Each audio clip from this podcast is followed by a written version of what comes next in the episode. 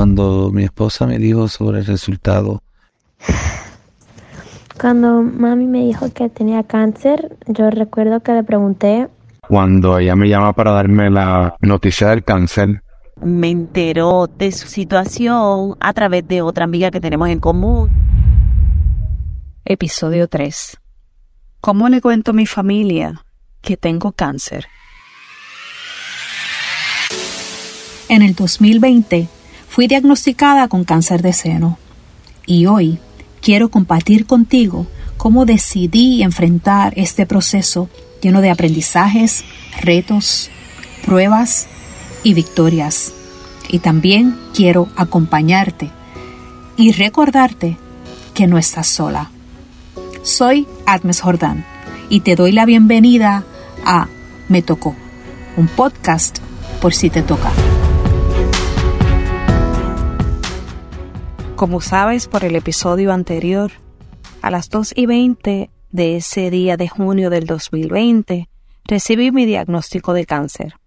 Un cáncer en etapa 2, agresivo, con un tumor del tamaño de una avellana. La doctora pronunció esa palabra, cáncer. Yo respiré profundo, la miré y le dije lo que ella jamás pensó ¿Qué diría. Yo le hice una pregunta. Ah, pues, ¿en dos semanas usted cree que me las puede cortar? ¿Que me pueda operar? Porque yo no las quiero si no están bien. Ella me miró sorprendida y hasta como que se sonrió. Yo me imagino que ella habrá pensado, ¿y esta loca de dónde salió? Y por supuesto que me dijo que no me podía operar en dos semanas, porque antes tenía que hacerme otros estudios y pruebas. Y yo volví y le dije que quería que me cortara ambos senos y que si ella creía que eso sería un problema. En palabras más lindas, yo le pedí que me hiciera una mastectomía bilateral, aun cuando mi cáncer era en mi seno derecho. Yo siempre digo que ella quedó tan en shock con mi reacción que hasta me dijo que a ella le gustaría que sus pacientes reaccionaran así como reaccioné yo. Y hasta compartió conmigo y me dijo que por lo general las mujeres que escuchan un diagnóstico así se echan a llorar, se quiebran, que es la reacción normal a la que ella ha estado expuesta. Y por eso le sorprendía tanto mi reacción. Yo le dije que me imaginaba que en algún momento lloraría, pero no en ese momento. Realmente no sentía deseos de llorar. Y que conste, que pasaron millones de pensamientos por la mente en ese momento. Y uno está entre escuchar la mente y escuchar toda la información que le da a uno el médico. Que te adelanto, no te acuerdas ni de una cuarta parte de lo que te dicen. Es como si la vida comenzara a pasar frente a ti. Una experiencia así surrealista. De ahí salí con un montón de información a medias. No porque me la dieran así, sino porque en ese momento tu mente no está registrando el detalle de la información. Se tiene como un cuadro general, que tienes cáncer, que está en etapa 2, que te tienes que hacer un montón de estudios y que tienes que ir a ver a un oncólogo. Lo demás se va descubriendo durante el proceso. Ah, y Google no es lo ideal para ponerte a buscar. Sí, lo sé. Todas lo hacemos. Y vamos como flecha veloz a buscar el cáncer que tengo, etcétera, etcétera, etcétera. Doctor G te dará información valiosa, general, pero no es tu caso. Así que no te llenes la mente leyendo porque no somos doctoras y cada caso es individual. Lo que sí podemos hacer es escuchar de las que ya han pasado el proceso y conocer qué les funcionó, qué hicieron y cómo lo enfrentaron. Ese es uno de mis propósitos con este podcast. Entonces sales de ahí y desde que das el primer paso, vienes pensando, ¿cómo le cuento a mi familia que tengo cáncer. ¿Cómo se lo digo a mi hija de 14 años que sabe que su abuela, a quien no pudo conocer, murió de cáncer? Y claro que me vino mami a la mente. Mami era una mujer única, siempre al pendiente de todos, perfeccionista en su trabajo. Ella era secretaria y siempre recuerdo que sus cartas tenían que estar impecables. Me disfrutaba muchísimo verla trabajar. Y en la casa era, uff, casi Hitler, la comandante en jefe con la limpieza y organización. Siempre al pendiente de muchas cosas pero no de ella. Tú sabes, de estas mamás que se dejan para lo último en la lista. Eso hizo ella. Llevaba como casi dos años diciendo que tenía una bolita por su axila, que tenía que ir al doctor, pero no fue. Se acercaba su cumpleaños número 50 y salió en casa diciendo que de regalo de cumpleaños se iba a ir a sacar esa bolita de su axila izquierda. Se fue sola a la cita. Ya van viendo a quién salí. Le trataron de drenar la mencionada bolita y nada salió. De ahí fue a biopsia de emergencia y otra vez se fue sola a la cita donde le darían los resultados. Allí le dijeron que tenía cáncer y de allí nos llamó. fuerte escuchar como me lo dijo. Pues mira, la bolita resultó ser que tengo cáncer. Y yo le dije, ¿qué? ¿Y qué es lo próximo? ¿Qué hay que hacer? Y claro, claro que le dije, mami, no te preocupes, aquí vamos a estar. Y claro que me dio miedo perder a mami pero ella no necesitaba gente a su alrededor que le fuera a coger pena. Así que en casa todos fuimos fuertes para ella y por ella. En tres semanas a mi mamá le hicieron una mastectomía de su seno izquierdo. Dos años que estuvo eso corriendo por su cuerpo. La acompañé a sus quimioterapias, a la radiación, Salíamos de las citas y la llevaba a comer, aunque no quisiera. La llevaba al shopping a comprarle ropa o cualquier cosa que yo pensara que ella necesitaba o quería. La veía acostarse y la veía pasar por los efectos de la quimioterapia. Y luego la veía levantarse y seguir adelante. Y sobrepasamos ese cáncer de seno. Pero nunca imaginamos que su cáncer volvería y así, un día descubrimos que su cáncer metastizó en el cerebro. De ese diagnóstico, al día que se fue al cielo, pasaron cuatro meses. Cuando metastizó en el cerebro, le dieron como mucho una semana.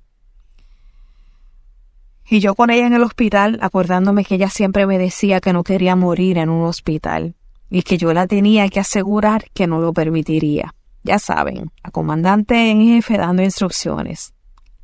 La levanté de aquella cama porque Dios fue misericordioso con ella y nos fuimos a casa. Allí la acompañé hasta su último suspiro. Y aunque fue bien fuerte, ha sido uno de los privilegios más maravillosos que he tenido. Y con esta historia, imaginen lo que pudo haber pasado por mi mente y lo que pasaría por la mente de mi hija pero había que enfrentar el asunto. Así que llamé a mi esposo. Le dije para encontrarnos en un lugar que nos encanta la pizza. Cuando mi esposa me dijo sobre el resultado, fue como un escalofrío tan profundo que no pude reflejar nada, eh, porque había muchas cosas que yo no quería este, que ella viera de mí, especialmente pues el susto que posiblemente tenía tan profundo que yo mismo dije, ay Dios mío, ay Dios mío.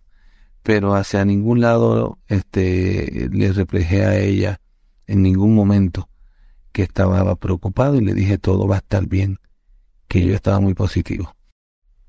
Al día de hoy hay muchas cosas que él me dice nunca me va a contar. ¿Y qué te puedo contar yo de este hombre? Compañero de vida por los pasados 21 años. Y yo sabía que me amaba. Pero atravesar conmigo este proceso fue wow. Y estuve con ella para todos lados en mi triste situación de y tan limitada con el COVID que solamente eh, le servía para llevarla de un lado al otro como si fuera un joven. Acompañaba, acompañándola, viendo sus cambios físicos, fue muy fuerte para mí, muy duro, pero ella siempre se mantuvo tan fuerte y tan positiva que era imposible que yo reflejara sentirme de otra manera que no fuera tan fuerte como ella. No hay palabras que puedan describir la calidad de ser humano que es. Amor y apoyo incondicional. Eso me demostró cada día. Hoy mi esposa es una survivor, con una vibra positiva y con muchas ganas de seguir disfrutando de la vida, de su familia. Con el favor de Dios tendremos a una mujer por todos los años que Dios me permita vivir con ella que no es fácil, pero ese, ese problemita yo lo amo y quiero estar con ella todo el tiempo que pueda. Y ella no se imagina cuánto es. Cuando le dije del diagnóstico, la verdad que le dije lo poco que recordaba porque es tanta la información que te dan que simplemente se te olvida. Y entonces hablamos de Daniela. Daniela, que sabía la historia de su abuela, y que yo pensaba que lo primero que a ella le vendría a la mente sería a mi mamá le va a pasar lo de mi abuela. Mi esposo y yo acordamos que no se lo diríamos ese día hasta que yo me sintiera más lista y tuviera más información. Pero solo pasaron un par de días, porque eso de no decirle a ella me hacía sentir mal. No me sentía cómoda ocultándole esa noticia. No quería tener ese secreto con ella, cuando esto era un proceso que como familia íbamos a enfrentar juntos. Ella sabía que me estaba haciendo unas cosas para verificar la bolita esa que tenía. Así que un día normal, la llamamos al cuarto y le dije, ¿te acuerdas de la bolita que tenía en el seno? Pues ya me dieron el resultado. Y salió que tengo cáncer. ¿Tú tienes cáncer o la abuelita esa tiene cáncer? Esa pregunta para mí fue como un llamado de atención y rápido le contesté, yo, yo no tengo cáncer. La bolita esa es la que tiene cáncer y me la van a cortar. Yo dije que sabía que iba a estar bien. Ya estaba bien, solo esperando que todo terminara. No tenía miedo y sabía que me estaba haciendo lo que tenía que hacer. Y luego comenzamos a relajar de cuando me las cortara y cómo iba a quedar, etcétera, etcétera. Y es que simplemente tratamos de demostrarle que no había de qué preocuparse. Ella manejó este proceso increíblemente. Me consoló cuando fue necesario me acompañó en días difíciles, me cuidó y pasamos un tiempo juntas bien hermoso. Y estaba en casa porque las escuelas estaban cerradas, así que me veía todo el tiempo. Y como yo estaba consciente de eso, siempre quise demostrarle que todo estaba bien y que había cierta normalidad en mis rutinas. Por eso no faltaron ni los ejercicios y las cosas que con regularidad hacía. De ahí fuimos diciéndole al resto de la familia. Contarle a papi fue fácil. Lo llamé y le dije. Y él lo que me contestó fue, pues vamos para adelante a hacer lo que haya que hacer. A la distancia, porque él estaba en Puerto Rico y yo en Miami, y en plena pandemia. Siempre estuvo al pendiente de mí, y hasta se rapó su cabeza cuando yo perdí mi pelo. Nunca faltó una llamada, un mensaje para saber de mí cada vez que salía de las quimioterapias y los días subsiguientes. Siempre hubo tranquilidad en su voz. De él siempre recibí fuerza. Pero decirle a mi hermano, como diríamos en Puerto Rico, fueron otros 20 pesos. Crecí con la idea inculcada por mi madre de que lo tenía que cuidar como si fuera mi hijo. Yo sabía cuánto le iba a afectar a él escuchar mi diagnóstico, pero tenía que decirle. Y tal cual lo imaginé. Mi primera reacción fue silencio y inmediatamente de esa pausa de silencio fue preguntarle que si tenía lo mismo de mi mamá. Y claro, el entrelínea de esa pregunta era, ¿también te me vas a morir? Pues mi mamá pues falleció de cáncer y yo estaba pasando por la misma situación y pues me preocupó mucho porque pues ella se ha convertido en mi segunda madre. Por supuesto que yo le dije que no era lo mismo y que en mi caso lo detecté a tiempo, así que todo saldría bien. Y como tal, ahí estuvo pendiente de mí, loco por venir a verme, pero mi esposo me tenía como monja de clausura, encerrada, sin visitas. A diferencia de muchas personas que prefieren mantener un diagnóstico como este y sus procesos de manera más callada o privada, lo cual respeto y hasta puedo entender, yo no tuve problema alguno en gritárselo al mundo entero. Y ahí, muy dispuesta, yo preparé un post bien lindo para las redes sociales, donde dejaba saber a lo que me enfrentaría y cuán fortalecida y acompañada por Dios me sentía. Lo que recibí en ese post fue tan poderoso. Fueron tantos los comentarios de apoyo, de amor, de fuerza, de actitud positiva. Fue sencillamente hermoso. Mis amigas del Ronin se reencontraron y tuvieron tantos detalles conmigo. Saludo, le habla Luz Miranda, amiga de Abne me enteró de su situación a través de otra amiga que tenemos en común que se llama Vilmari. Cuando Vilma me dice lo que le está ocurriendo a Abne, obviamente sentí un frío olímpico, me dieron pensamientos sobre pérdida, ya que, ¿verdad? Por experiencias previas, pues obviamente, pues a veces uno tiene unos recuerdos y de momento eso es lo primero que también te viene a tu mente cuando te dicen que alguna persona cercana este, tiene cáncer. Con decirte que hasta una corrida hicieron, empezando yo el tratamiento, corrida de amor por Atmes. Ella es en Puerto Rico y yo acá. Se nos ocurre reunir el grupo de las 100 Lolas para el DIVA y el grupo que también verá viene luego de las 100 Lola, reunirlas y poder crear un movimiento en donde podamos no tan solo recaudar fondos para ayudar hasta cierto punto, ¿verdad? En, esos primeros este, tratamientos o, necesidades económicas, sino también de que pudiéramos hacer algo para darle apoyo a AMNE. Así que dentro de ese proceso nos hicimos camisas. Todo un grupo de corredoras y corredores se unieron para demostrarme su apoyo y hasta ayudarme económicamente. Y ese Zoom que tuvimos donde me enteré de lo que estaban haciendo fue todo un espectáculo, de mucha emoción, algunas llorando y hasta un poco tristes. Y fue interesante porque yo creo que nosotros lo hicimos para darle fortaleza a ella y ella nos fortaleció a nosotras Así que eh, desde ahí pues se crea un movimiento que todavía hoy sigue ese chat y nos unió a nosotras nuevamente, pero al mismo tiempo nos sirvió para poder este darle sostén y apoyo a Abne de distintas maneras, pero sin antes recargar que Abne siempre ha sido la que más apoyo nos ha dado en este proceso. Y yo acá diciéndole que no había razón para llorar. Casi que terminé consolando yo algunas. Pero así pasa. Y muchas veces la gente que te ama no sabe cómo demostrarte apoyo. Y simplemente esa es su forma.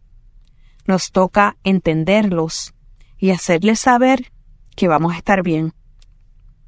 Pero ojo, recuerda que es muy importante proteger nuestro entorno.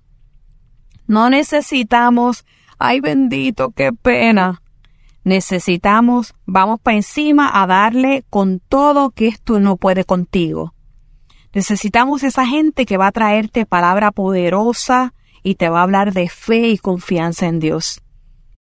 Y si por cosas de la vida piensas o sientes que no tienes gente así a tu alrededor, detente. Haz una pausa y observa tu entorno.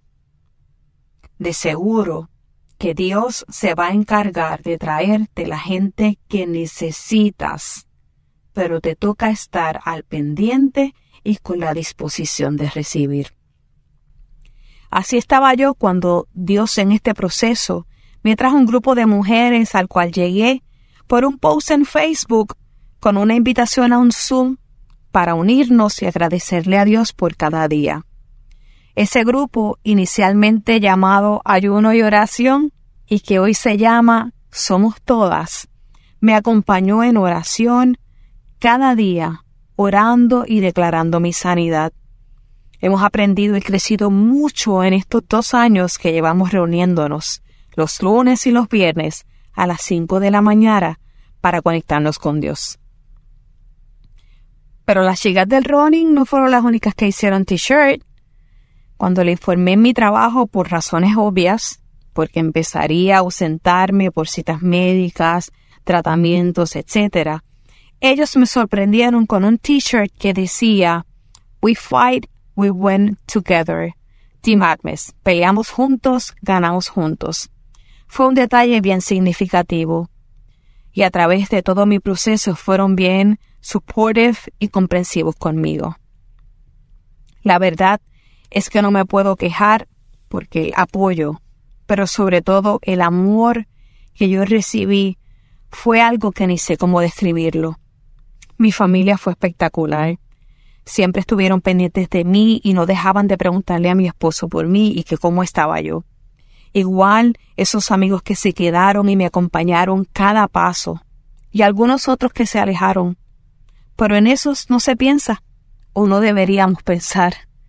Vale más contar las bendiciones de esos que se quedan cuando la cosa se pone difícil. Igual unos se van y otros llegan. Y así hubo gente que no me conocían y me escribían para decirme que los inspiraba al verme cómo enfrentaba mi proceso y cómo no me dejaba caer por los dolores. Hashtag Team. Cierro este episodio con lo siguiente. Contarle a nuestra familia, especialmente a nuestros hijos, es un momento bien difícil y complicado. Pero si ellos te ven fuerte, será un poco más fácil la conversación. Recuerda que tú no puedes controlar cómo será su reacción. Así que si hay que llorar, pues se vale llorar pero no por mucho tiempo, recuérdalo. A veces pensamos que nuestros hijos no podrán manejar estas cosas. Créeme que te pueden sorprender con la madurez que las manejan y hasta te aplican algunas de las lecciones que uno les da a ellos. Habrá gente que se va de tu vida y otros que llegan. Agradece por ambos. Necesitas tu alma limpia y en paz para empezar este proceso. Comenzarlo con resentimientos, enojos, corajes, cuestionamientos, solo te hará el camino más difícil y duro. Así que perdona si tienes que hacerlo, no por los demás, sino por ti. En estos momentos eres la persona más importante. La preparación antes de tu tratamiento es física, mental y espiritual. Ahora toca prepararse para lo que viene.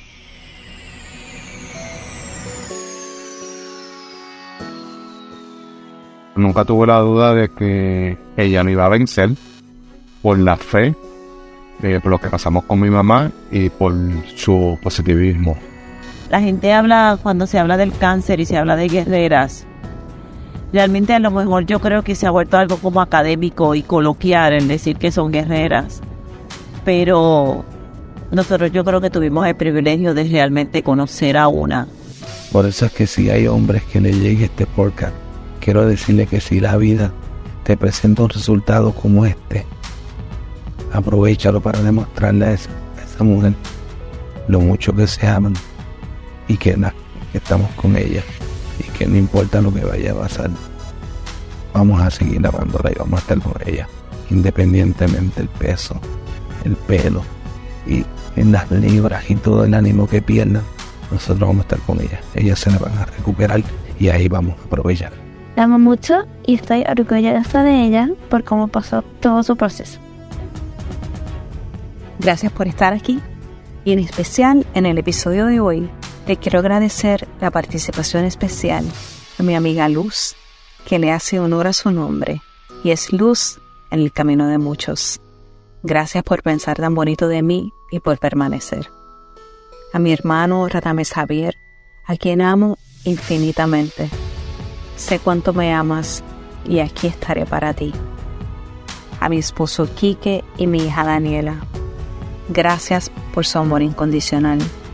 Esa fue la fuerza para continuar, para levantarme cada mañana y vivir con intención cada minuto.